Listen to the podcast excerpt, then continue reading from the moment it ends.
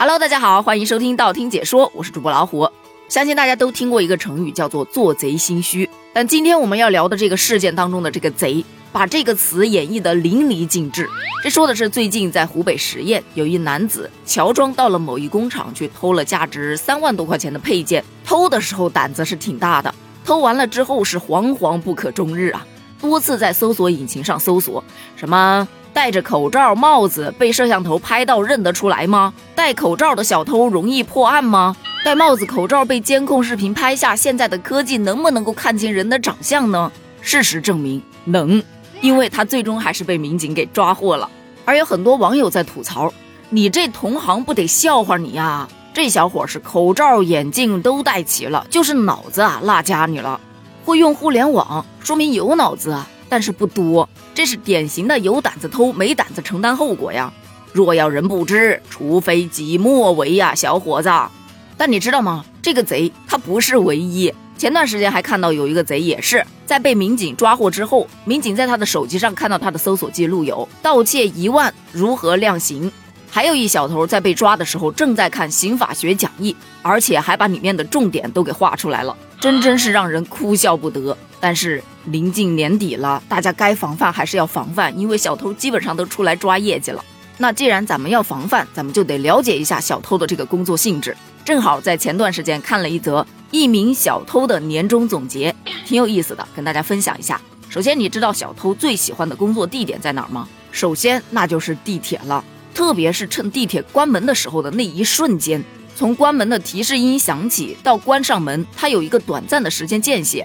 而就是这个间隙，有一些靠近车门的乘客都在摆弄手机。此时，只要小偷眼明手快，他就可以瞬间夺取你的手机，并成功下车。其二就是公交车上，在公交车上人又多又拥挤，大家也是喜欢玩手机。再加上车一颠簸，挤一下碰一下，大家也不会太在意，这就是出手最好的时机。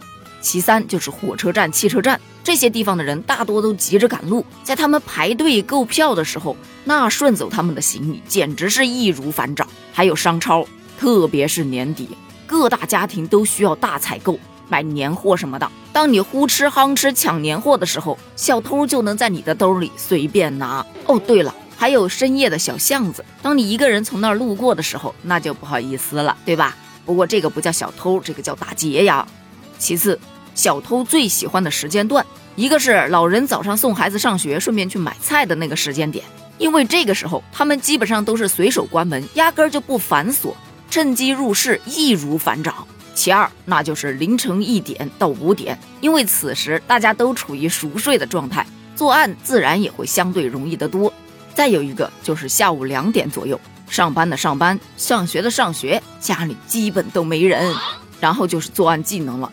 开锁这个不敢说特别的专业吧，但比一般的开锁师傅多少还是要专业一点的。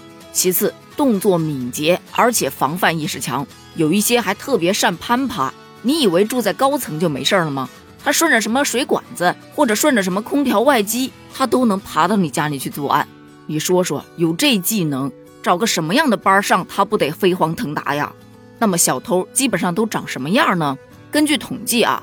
这不是绝对的，只是说大部分大部分的小偷，他一般眼神总是注视着一些衣兜啊、皮包啊、背包啊，再加上精神比较紧张，往往是两眼发直发呆，那脸色呀时红时白的。其次，他的举止不会特别的自然，他们选定目标之后就会紧紧的尾随，趁着人多拥挤的时候，一般都会用胳膊和手背先去试探一下你的衣兜，而且他们有的时候不是单独作案。他们有同伙，同伙之间呢会有一些黑话，比方说把掏包称之为找光阴，互称匠人、钳工；把上车行窃叫上车找光阴，把上衣兜叫天窗，下衣口袋叫平台，裤兜称为地道。所以，如果听到以上的这些用词，或者看到以上的行为，那就必须要提高警惕了。手机、钱包尽量的放在衣服的内袋，因为小偷是最喜欢偷上衣的上口袋，特别是右口袋。当你去掀帘子啊，或者接东西啊，大家都是习惯性的用右手。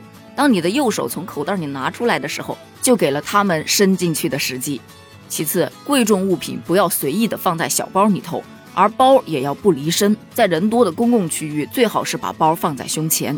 在餐厅就餐，或者是在网吧打游戏，再或者在奶茶店喝奶茶，都不要把手机或者包包直接放在桌面上，很有可能眨个眼睛它就没了。俗话说，知己知彼，方能百战百胜。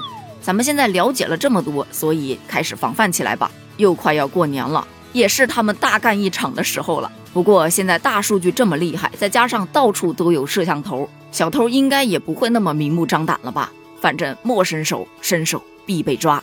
好了，关于今天的节目，咱们就聊到这儿了。关于小偷的年终总结，你有什么要补充的吗？欢迎在评论区留言哦，咱们评论区见，拜拜。